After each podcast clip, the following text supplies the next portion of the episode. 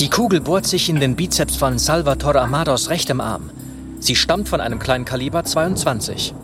Dies ist die letzte Szene eines unveröffentlichten Kriminalromans mit dem Titel Manche mögen's groß. Der Autor ist Ike Hirschkopf. Die zweite Kugel bohrt sich in die Leiste des älteren Mannes. Chris Amado hat offensichtlich auf seine Genitalien gezielt. Er blutet stark und begreift endlich, dass sein Sohn ihn wirklich töten will. Der Romanheld ist ein brillanter, aber missverstandener Psychiater. Dr. Jamie Brandeis. Warum haben Sie ihn getötet, Chris? Das habe ich nicht, Jamie. Das waren Sie. Die Polizei wird diese Waffe in Ihrer Hand finden. Wie bei vielen Autoren gibt es in Ikes Roman Parallelen zu seinem eigenen Leben. Auch Jamie ist in New York aufgewachsen und war Jahrgangsbester seines Medizinstudiums. Er hat eine florierende Praxis auf der Eastside von Manhattan. Aber Jamie nutzt sein Wissen als Psychiater, um Verbrecher aufzuklären. Woher wussten Sie, dass ich es war? Die wichtigste Regel in der Psychiatrie ist, alles hat einen Grund. Also warum war die Tür nach dem Mord absichtlich offen gelassen worden? Der einzige Grund dafür ist, der Mörder wollte, dass die Leiche früher entdeckt wird, anders als die meisten. Warum sollte er das wollen? Damit nicht er es ist, der die Leiche findet. Jamie hat Zwillingstöchter, so wie Ike. In dem Buch kommen auch ein paar bekannte Namen vor. Jamies Frau heißt Becky. In dieser Geschichte versucht der Mörder Jamie zu trösten und verspricht ihm unter vorgehaltener Waffe für seine Familie zu sorgen, nachdem er ihn erschossen hat. Das Erbe meines Vaters beträgt etwa 10 Millionen Dollar. Davon gehört mir die Hälfte. Sobald der Nachlass geregelt ist, gebe ich Becky eine Million. Für Deborah und Judy lege ich jeweils eine Million in einem Treuhandfonds an. Es wird ihnen an nichts fehlen. Es gibt auch eine Marty-Figur, die allerdings wenig mit Marty Markowitz gemeinsam hat. Martin Packer ist ein puerto-ricanischer Cop, der sowohl Jamies bester Freund als auch sein Handlanger ist. Marty trägt eine Waffe, die sich oft als nützlich erweist. Waffe fallen lassen, Chris. Ich muss sie sonst erschießen. Chris wird blass beim Klang von Martys tiefer Stimme.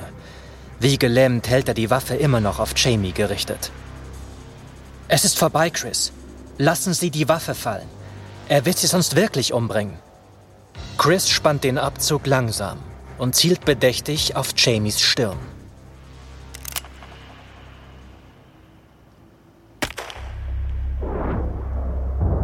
Mardys Kugel trifft den Bösewicht gerade noch rechtzeitig. Jamie hat den Fall gelöst und ist am Leben geblieben. Mal sehen, was ich im Büro finde. Wenn die Bücher nicht hier sind, sehen Sie da hinten. Die Originale, per Hand geschrieben. Er hatte ein erstaunliches Talent fürs Schreiben.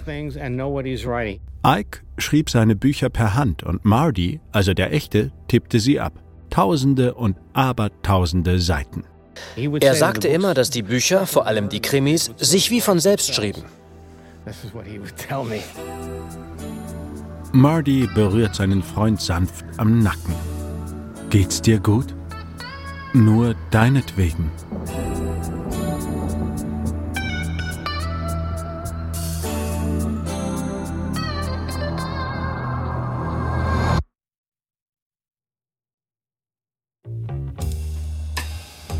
Von Wondery und Bloomberg. Ich bin Thomas Birnstiel und das ist der Therapeut von nebenan.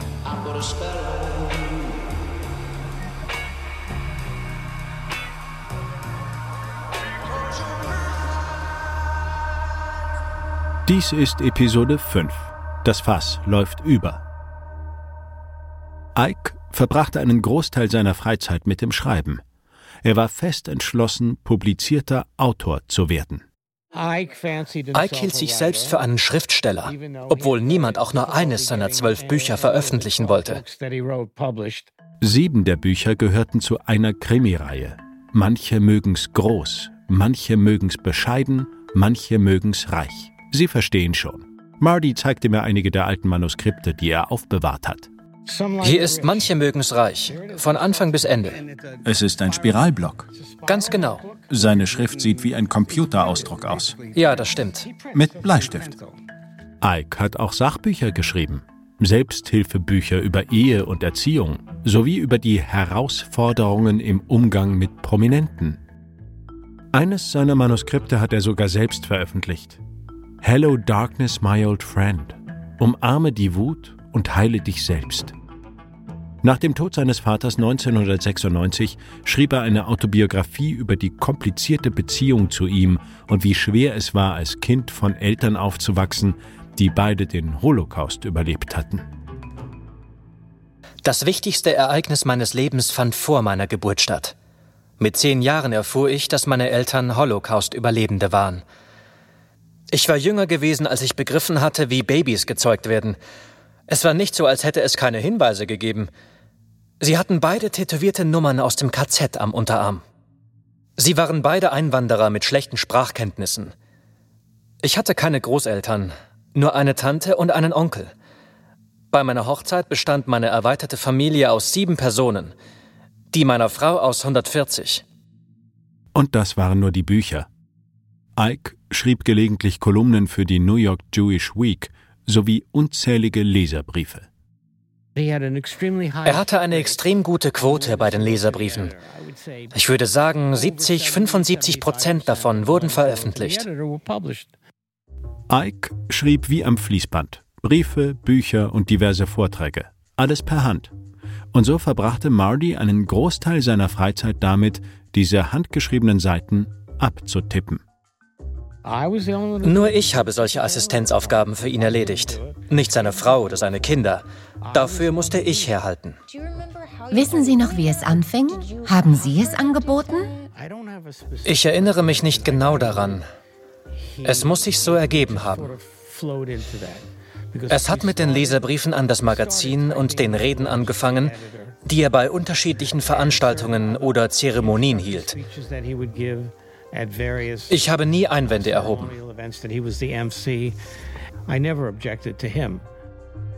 Am Anfang ihrer Freundschaft fühlte Marty sich geehrt, dass Ike ihm diese Arbeit anvertraute. Das war nur ein weiterer Punkt auf der langen Liste von Dingen, die Marty für Ike tat und mit denen er seine Tage verbrachte. Neben dem Fotografieren auf Partys, dem Instandhalten des Anwesens in den Hamptons, dem Organisieren der Sommerpartys und so weiter. Eine seiner Methoden, um mein Leben zu kontrollieren, bestand darin, dass er meinen Tagesablauf festlegte. Ein wichtiger Teil davon war, dafür zu sorgen, dass ich sehr, sehr viel zu tun hatte. Vor allem an den Wochenenden, damit ich keine Zeit zum Grübeln hatte. Von all seinen Aufgaben nahm das Abtippen der Bücher die meiste Zeit in Anspruch. Ich musste alles mehrfach abtippen, weil er die Texte immer wieder überarbeitete. Ike liebte die Gesellschaft anderer Schriftsteller. Er ließ öfter prominente Namen fallen. Und es gab einen Ort, an dem sie sich alle versammelten. Die Penn Foundation Gala. Es sind die Oscars der literarischen Welt. Ein großes Dinner mit allen bekannten Schriftstellern. Ike reservierte jedes Jahr einen Tisch, den die Jerome Foundation bezahlte, die wohltätige Stiftung, die er mit Marty gegründet hatte. Die Penn Gala war für Ike eine Gelegenheit, Kontakte zu Verlagen zu knüpfen. Marty hat noch Dutzende alter Briefe, die Ike danach an Leute schrieb, mit denen er sich unterhalten hatte. Darin bittet er sie, sich seine Manuskripte anzusehen, so wie in diesem Brief an einen Buchverleger. Sehr geehrter Herr Isaacson, auf Ihr Anraten übersende ich Ihnen eine Übersicht meiner Bücher sowie meiner Biografie. Als Erinnerungsstütze, Louis Frumkes hat mir bei einem Dinner empfohlen, sogar darauf bestanden, dass ich Sie kontaktiere. Aus Gründen, die ich lieber persönlich erläutere, wurden die Bücher bisher keinem Verlag angeboten. Für eines habe ich vor Jahren die Filmrechte verkauft, doch die Lizenz ist bereits abgelaufen. Diverse Freunde haben sie gelesen und gelobt, darunter Ira Burko, Ari Goldman, Yitz Greenberg. Es war zeitaufwendig und er war fordernd. Manchmal bin ich in die Hamptons gefahren und habe das ganze Wochenende nur getippt. Obwohl Norman Mailer nicht sein Freund war, bezeichnete er das Buch über Wut anerkennend als seine Biografie.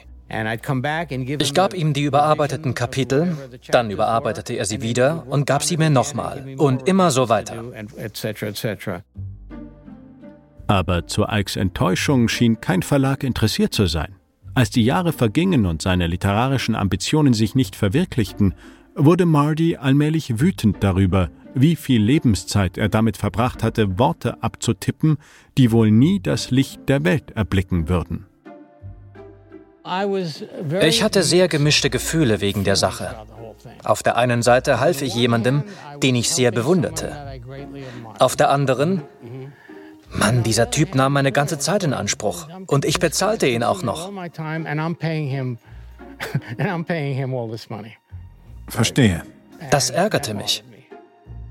Ike begann auch Marty für selbstverständlich zu nehmen. Ich kam in sein Büro. Ich sollte nicht sprechen und mich setzen. Dann schrieb er einen Brief, gab ihn mir und sagte, tippe ihn ab, wenn wir in der Stadt sind. Mit Stadt meinte er Martys Büro. Manchmal gab Ike Marty auch andere Dinge zum Abtippen. Briefe, in denen es um die Diagnose und die Behandlung seiner Patienten ging. Briefe mit Diagnosen und andere Schriftwechsel mit Patienten tippte ich nur selten ab. Aber er bewahrte sie hier auf? Er bewahrte hier einiges auf. Alles, was ich abgetippt habe, ist natürlich auf meinem Computer. Es lässt sich nicht sagen, an wen Ike diese Briefe geschickt hat. Die Kopien auf Martys Festplatte enthalten keine Adressen. Es ist jedoch offensichtlich, dass es sich um Patienteninformationen handelt, zu denen Marty keinen Zugang hätte haben dürfen. Wie diese. Von all dem, was wir über die Jahre bei Ihnen gefunden haben, Marty, schockiert mich das am meisten. Es ist ein Fax mit sechs hastig hingekritzelten Seiten. Ein Fax vom 12. November 2003 an Dr. Isaac Hirschkopf von Courtney Love. Richtig. Courtney Love war eine Langzeitpatientin von Ike. Und dieses Fax beinhaltete sehr persönliche Informationen, solche, die man nur mit seinem Therapeuten teilt. Ike hatte kein Faxgerät in seinem Büro. Er schlug vor, dass sie es in mein Büro schickt, und das tat sie. Wir haben Ike nach diesem Dokument gefragt. Er hat nicht geantwortet. Aber 2012 behauptete er, Marty habe das Fax gestohlen. Hat er Sie informiert, dass Sie von einem Patienten ein Fax bekommen?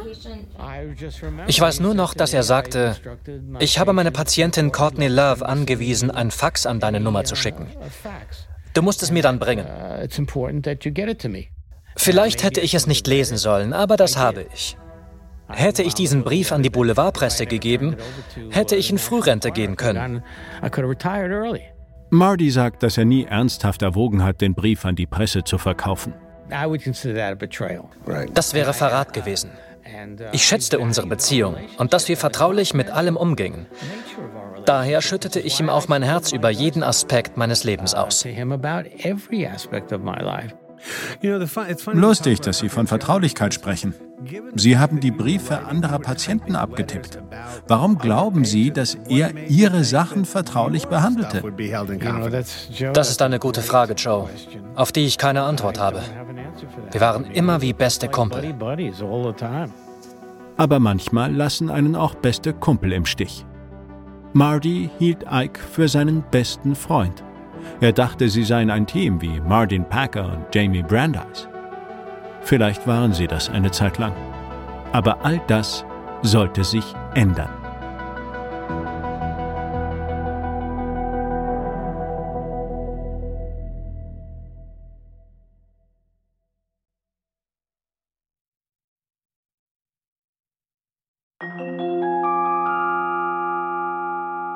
»2005 war Mardys Leben seit fast einem Vierteljahrhundert mit dem von Ike verwoben. Seine Welt war noch kleiner geworden, wenn das überhaupt möglich war. Seit Ikes Töchter Teenager waren, sah Marty sie nicht mehr. Auch Becky sah er nur noch selten, außer bei den Sommerpartys. In seiner Welt gab es nur noch Ike, sonst niemanden. Marty fand sich damit ab.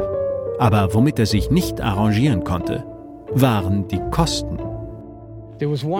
In einem Monat zahlte ich ihm um die 14.000 Dollar. Für einen Monat. Das ist eine ungeheuerliche Summe. Ich habe mir Martys Aufzeichnungen angesehen. 1994 lagen seine Ausgaben bei mehr als 149.000 Dollar. Und er hatte allmählich das Gefühl, nichts zurückzubekommen. Schlimmer noch, dafür zu bezahlen, dass er Dinge für Ike tat. Hat er es in Rechnung gestellt, wenn Sie seine Briefe abtippten? Aber klar. Ike sagte mir, ich habe nie mehr als meinen Stundensatz gefordert. In den letzten zehn Jahren, die MM als Geschäft des Jahrhunderts bezeichnet hat, ging ich mit dem Preis sogar deutlich runter. Aber Marty fühlte sich allmählich ausgenutzt. Was mich immer gestört hat, wenn wir unsere Sitzung so 45 Minuten oder eine Stunde überzogen und er an etwas anderem arbeitete, einem Kondolenzbrief oder was auch immer, dann stellte er mir die volle Zeit in Rechnung. Marty hat einen Abschluss in Rechnungswesen. Daher erstellt er im Kopf immer Zahlenlisten. Die Gebühren für Ike waren nicht das Einzige, das ihn beunruhigte. Die Zahlen seiner Firma verschlechterten sich. Die Firma blutete über lange Zeit langsam aus. Wenn man sich die Jahreszahlen ansieht, ist der Rückgang nicht dramatisch. Sam Sampson, Ikes Kindheitsfreund, war Betriebsleiter von AFC geworden. Er sah das Problem wie jeder andere auch. Ike hatte eine Preispolitik eingeführt, die vielen unserer Kunden nicht gefiel. Aber ich glaube, die gesamte Branche war am Boden. Die mit Abstand größte Belastung für die Firma war die Miete in Manhattan. Dafür musste man kein Genie sein oder einen tollen Geschäftssinn haben. Das war simpel. Bruce Nussera beobachtete die Probleme der Firma mit wachsender Sorge. Man kann sich hohe Ausgaben nur bei entsprechenden Einnahmen leisten. Das Lagerhaus befand sich in der 25th Street, mitten in Manhattan. Die Miete war dementsprechend hoch. 25.000 Dollar im Monat. Als das Geschäft noch boomte, war das kein Problem. Aber jetzt? Ich sagte, Ike, das ist zu teuer. Die Firma verliert eine Viertelmillion Dollar im Jahr. Er sagte, dann such etwas anderes. Und wir fanden tolle Räumlichkeiten auf der Westside. Sam, Marty und ich gingen eines Nachmittags nach der Arbeit zusammen hin. Es war ein wirklich gutes Angebot. Weniger Quadratmeter und die Hälfte der alten Miete. Der Einzige, der die Räumlichkeiten nicht mochte, war Ike. Mr. Isaac Stevens. Marty und ich gingen alles zusammen durch. Ich sagte ihm, sprich mit Mr. Stevens und erklär ihm die Lage. Sprich ein Machtwort. Sag ihm, wie die Zahlen aussehen. Es wird die Firma zerstören. Wir könnten pleite gehen. Aber Marty kehrte mit schlechten Nachrichten zurück. Ich fragte, wie lief's, und er, gar nicht. Ich hab's versucht. Er sagte, das ist nicht das Richtige, etc. Bruce wusste, wie schlimm es um die Firma stand. Daher beschloss er, selbst mit Ike zu reden. Ich sagte, es ist ernst. Wir könnten viel Geld sparen. Ike hörte Bruce zu und dann erklärte er, das wahre Problem mit den Räumlichkeiten sei die Gegend. Bruce sagte, er habe all die Probleme in dem Viertel aufgezählt, das voller Drogensüchtiger war. Leute spritzen sich, rauchen und all das. Viele Unruhestifter in dem Viertel. Ike bestätigte mir, dass er Sicherheitsbedenken hatte, die Marty teilte aber Bruce erinnert sich nur an Ikes Vorbehalte. Ich sagte ihm, das stimmt nicht. Sie werden die Firma in den Ruin treiben. Wir werden bankrott gehen. Daraufhin sagte er sehr bestimmt, wir ziehen nicht um. Ich will nichts mehr davon hören. Wenn Sie es weiterhin erwähnen, sind Sie Ihren Job los. Die Botschaft war angekommen. Ike hat auf unsere konkreten Fragen zu diesem Gespräch nicht geantwortet, aber er hat der Darstellung von Bruce heftig widersprochen. Er hielt sich damals für den Chef, und das war er auch. Er hatte das Sagen, bis das Geld ausging. Ich dachte, das Geschäft würde sich wieder erholen. Aber das war nicht der Fall. Es wurde nur schlimmer, bis ich das Gefühl hatte, zu ersticken. 2007 hat der AFC nur noch vier Vollzeitmitarbeiter, die das Schiff über Wasser hielten. Und dann endlich machte es Klick. Ich musste mein Leben in die Hand nehmen. Daher sagte ich zu Ike, wir können uns Manhattan nicht mehr leisten. Nicht als Frage, sondern als Feststellung. Wir können nicht einen Monat länger bleiben. In vier oder fünf Monaten sind wir bankrott. Marty nahm die Sache in die Hand. Er besichtigte Lagerhäuser mit Immobilienmaklern. Schließlich fand er etwas ohne Ike. Nicht in Manhattan, sondern in New Jersey. Ich hatte sofort das Gefühl, dass es das Richtige war. Ich beauftragte im Alleingang eine Baufirma. Mein altes Ich war wieder aufgetaucht. Es war ein altes Lagerhaus in Fair Lawn, New Jersey, das Leon Parents gehört hatte, der Firma, die Worcestershire Soße herstellt. Es bot viel Platz und das Beste von allem, Marty kaufte es direkt und musste keine Miete mehr zahlen. Aber laut Marty hatte Ike bei seinem ersten Besuch sofort Dinge daran auszusetzen. Eine Sache störte ihn besonders. Es ging ihm wirklich gegen den Strich, dass ich in meinem Büro einen Flachbildfernseher aufstellen lassen wollte. Ike bestreitet das. Aber die anderen Mitarbeiter erinnern sich, wie besessen er davon war. Immer wenn er reinkam, sagte er direkt, der Fernseher ist noch da. Marty meinte, ich hatte keine Zeit, ihn abzunehmen. Er erzählte mir sogar, meine Töchter lachen deswegen über dich. Das hat er ernsthaft gesagt, dass die Zwillinge es für so dumm hielten. Ike sagt, er sei wegen des Fernsehers nie wütend gewesen. Er fand nur, dass Marty vor seinen Mitarbeitern nicht mit so einem Luxus protzen sollte. Ich musste ihm sogar schwören, dass ich den Fernseher abnehme. Ich hatte das nie vor, aber jetzt machte es mich nur noch wütend. Der Fernseher blieb. Ike begann weniger Einfluss auf mich zu haben. Anfangs kam Ike einmal die Woche nach New Jersey. Diese Fahrten waren sehr teuer, weil ich ihn mit einer Limousine in seinem Büro abholen lassen musste, wann immer er wollte. Sagen wir um 12 Uhr. Und dann begann die Uhr zu laufen. Die Zeit für meine Sitzung. Er blieb nie länger als eine Stunde hier. Und wofür? Um Bruce zu fragen, alles in Ordnung? Ja, Mr. S., alles okay. Um Sam dieselbe Frage zu stellen und dieselbe Antwort zu bekommen, dann fuhren wir nach Hause. Ike sagt, die Limousine sei nur ein Auto mit einem Fahrer gewesen und dass er immer einen Fahrer für den Heimweg gehabt hatte. Wenn er es nicht nach New Jersey schaffte, telefonierten er und Marty. Die Telefonate waren so nervig. Jedes Mal fragte er, ist der Fernseher schon weg? Obwohl Marty so gereizt war, bemerkten Bruce und Sam, dass ihr Boss sich zum Positiven verändert hatte. Sie führten es auf das neue Büro und Ikes häufigere Abwesenheit zurück. Marty veränderte sich, weil er die Verantwortung für Entscheidungen übernehmen musste. Früher hatte Ike alles entschieden. Es war wunderbar. Ein frischer Wind. Wir haben offen gesprochen, er hat mir zugehört. Er kümmerte sich wieder ums Geschäft. Das war auch etwas nervig, weil ich mich daran gewöhnt hatte, alles ohne ihn zu machen. Aber man konnte sehen, wie er wieder zum alten Marty wurde. Ikes geschäftliche Ratschläge, die Marty einst so schätzte, erschienen ihm nun wertlos.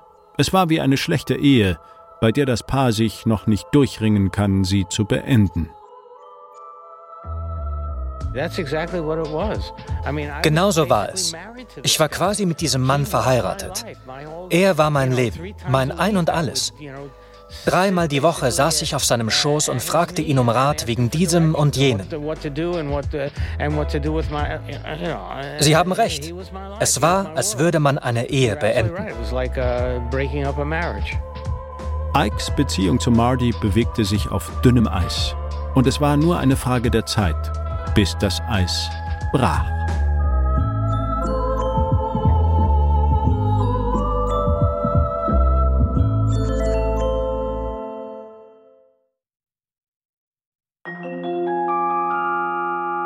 Der Tropfen, der das Fass dann zum Überlaufen brachte, war klein. Im September 2010 wurde Marty wegen eines Leistenbruchs operiert.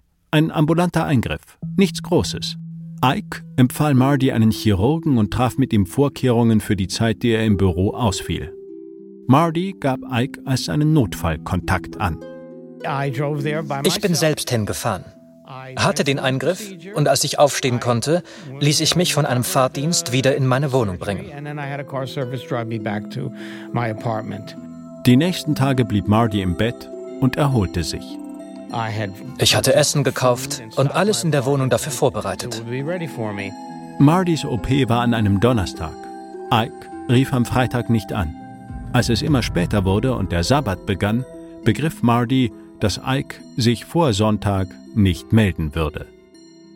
Die ersten zwei Tage waren sehr schmerzhaft. Ich weiß noch, dass es mir wirklich nicht gut ging.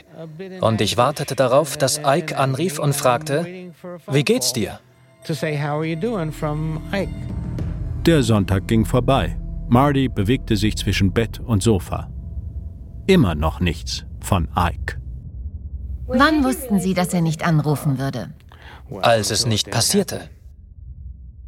19 Jahre zuvor hatte Marty eine Bypass-Operation im NYU Medical Center gehabt. Zufällig war Becky zur gleichen Zeit wegen der Geburt von Ikes jüngster Tochter im Krankenhaus. Also Sie war auch im NYU Medical Center. Ike war bei seiner Frau und seiner neugeborenen Tochter und besuchte dann mich.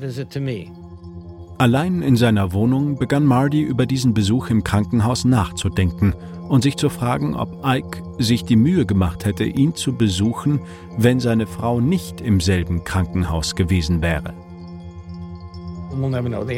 Das werden wir nie wissen. Aber fest steht, dass er mich nie kontaktiert hat, um zu fragen, wie es mir geht. Das war, als würde mir jemand ein Messer in den Bauch rammen und es drehen. Er war seit fast 27 Jahren meine einzige Bezugsperson. Und er erkundigte sich nicht mal nach mir. Zum ersten Mal war Marty nicht nur gereizt, verwundert oder verärgert. Er war verletzt. Er wusste, dass er der einzige Mensch in meinem Leben war. Indem er mich nicht anrief, zeigte er seine Wut. Er sagte mir damit, ich scheiß auf dich. Was war Ihr Eindruck? Aber ja, ich ging fest davon aus, dass er anrufen würde. Und ich bin sicher, er wusste das. Weil es sonst niemanden gab. Und dass es sich nicht gemeldet hat, sehe ich als einen Ausdruck von Wut.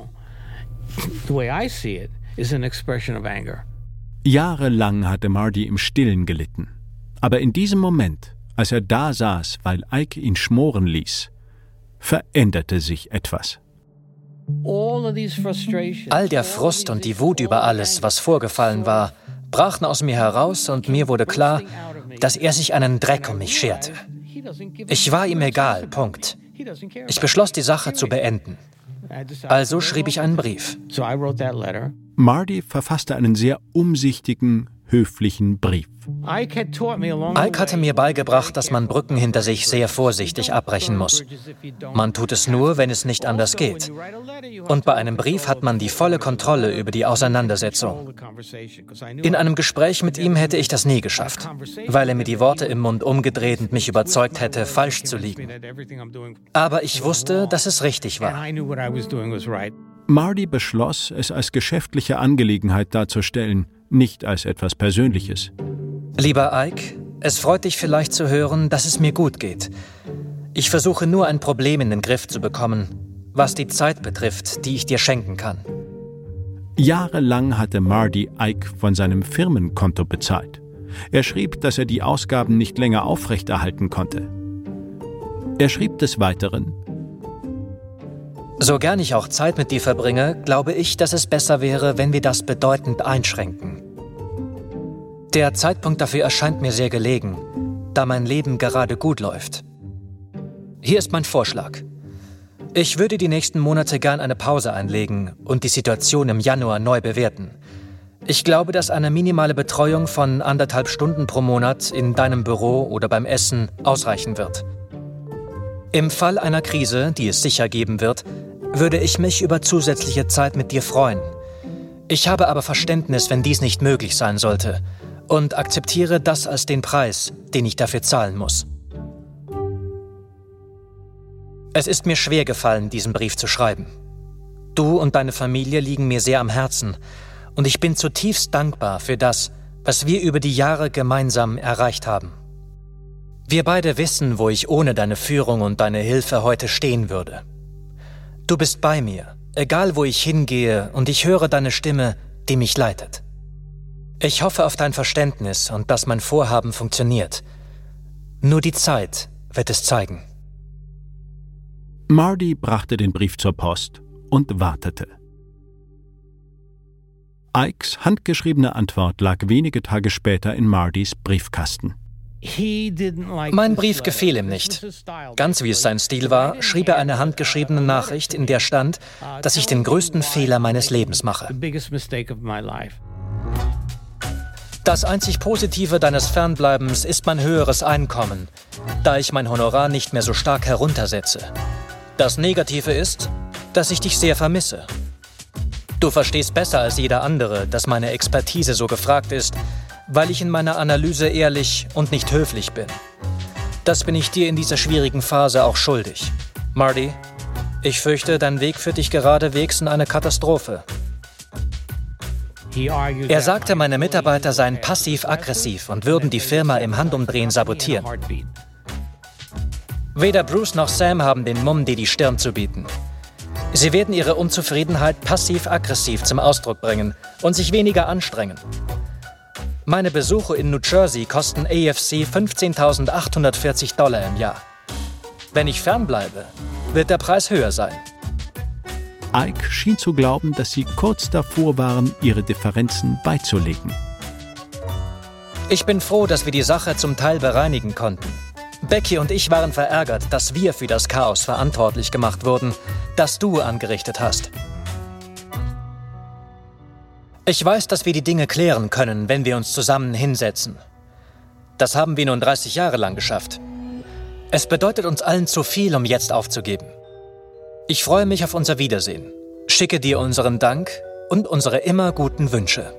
Liebe Grüße, Ike. PS. Du hast den Scheck für August, die Partybilder und Rahmen noch nicht geschickt. Danke. Marty schluckte den Köder nicht. Ich habe auf seinen Brief nicht geantwortet, weil er mir das beigebracht hat. Man streitet nicht mit jemandem, von dem man loskommen will. In drei Jahrzehnten mit Ike hatte Marty das ein oder andere gelernt. Endlich nutzte er das Wissen, um für sich selbst einzustehen. Nachdem er Ikes Brief gelesen hatte, zeigte er ihn Bruce und Sam. Marty öffnete sich Bruce und mir. Er war unglaublich gut darin, das alles geheim zu halten. Zur Erinnerung, selbst nach fast 30 Jahren hatte Bruce keinen Schimmer davon, dass der Isaac Stevens, den er kannte, in Wirklichkeit Isaac Hirschkopf war. Ich sagte ihm das. Marty, du warst so verdammt gut darin. Ich hatte nicht mal ansatzweise eine Ahnung von dem Mist, der sich zwischen Ike und ihm abspielte with him and Ike. Sam hörte sich die Geschichte von Ikes und Mardys letzten drei Jahrzehnten an. Das war der Ike, mit dem Sam aufgewachsen war. Aber er hatte ja nicht geahnt, wie er wirklich mit Mardy umging. Ich habe mich geschämt. Ike war dieser anständige Typ, der Briefe an die New York Times schrieb darüber, dass Menschen gut zueinander sein müssen. Und das, während er diesen Mann 25, 30 Jahre lang verarscht hat. Widerlich. Wenn man überlegt, was er am Ende hätte bekommen können, wenn er es richtig angestellt hätte. Außerdem Geld. Drei unfassbar wertvolle Grundstücke. Genug, um nie mehr arbeiten zu müssen. Sam wollte ihn verprügeln. Das war eine ziemliche Genugtuung, wenn ich ehrlich bin, und hat mich darin bestärkt, dass ich das Richtige tue.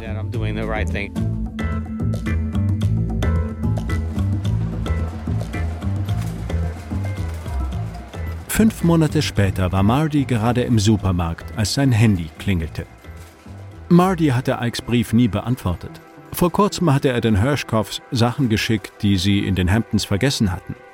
Becky schrieb eine Liste mit weiteren Gegenständen, die sie zurückhaben wollte, darunter Ikes unveröffentlichte Bücher. Marty hatte sie ignoriert. Ich ging ans Handy. Becky war dran. Sie sagte sehr freundlich, Weißt du, meine Töchter hätten die Bücher gerne. Sie hat explizit nach ihnen gefragt. Für Marty klang das nach einer dreisten Lüge. Er wusste, dass es Ike war, der die Bücher wirklich wollte. Jetzt kam meine Wut zum Vorschein. Es hatte mich so viel Zeit gekostet, nicht nur die zwölf Entwürfe abzutippen, sondern auch die ganzen Neuentwürfe und endlosen Korrekturschleifen. Und in dem Moment, nach allem, was vorgefallen war, sagte ich, warte mal, nein. Nein, die bekommst du nicht zurück. Ich habe eine Sache, die du mehr als alles andere willst. Gib mir die letzten 27 Jahre zurück. Dann kannst du deine Bücher haben. So habe ich das empfunden. Das mag rachsüchtig klingen, aber es gab mir ein sehr gutes Gefühl. Marty unterbrach Becky. Ich sagte ihr den folgenden Satz, an den ich mich Wort für Wort erinnere. Was dein Mann mir angetan hat, war abgrundtief böse. Ich werde in diesem Leben kein Wort mehr mit ihm wechseln. Und legte auf. Was dein Mann mir angetan hat, war böse. Ike erzählte mir später, dass Martys Weigerung, ihnen die Sachen zurückzugeben, die er und Becky in den Hamptons zurückgelassen hatten, einem Diebstahl gleichkam. Doch nach Beckys Anruf versuchte er es mit einer anderen Taktik. Er schickte Marty einen letzten Brief. 27. März 2011, 2 Uhr morgens. Lieber Marty, ich muss diesen Brief schreiben, ob du mir darauf antwortest oder nicht. Becky hat mich über euer Gespräch informiert.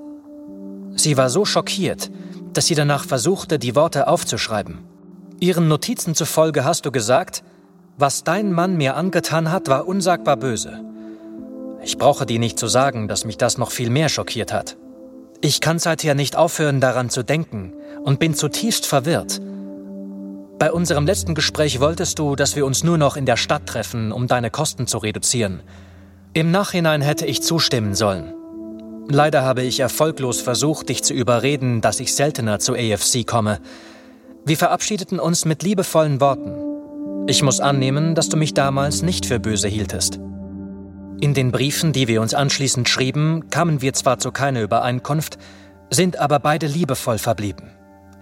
Im Nachhinein begreife ich, dass mein Brief direkter und barscher war als nötig.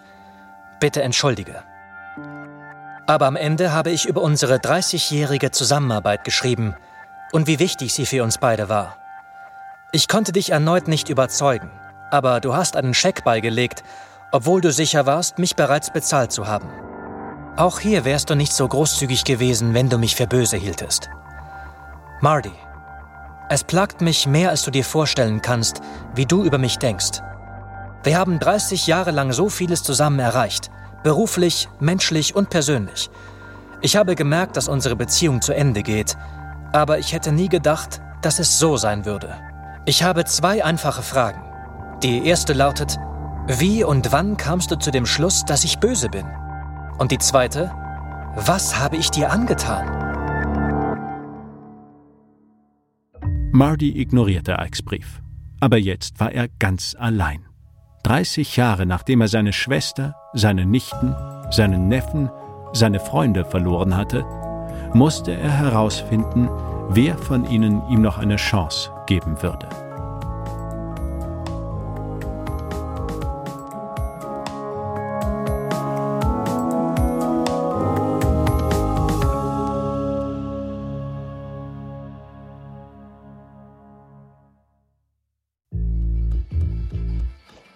Dies ist Episode 5 von Der Therapeut von nebenan. Eine Geschichte über Macht, Kontrolle und darüber, bei der falschen Person Hilfe zu suchen.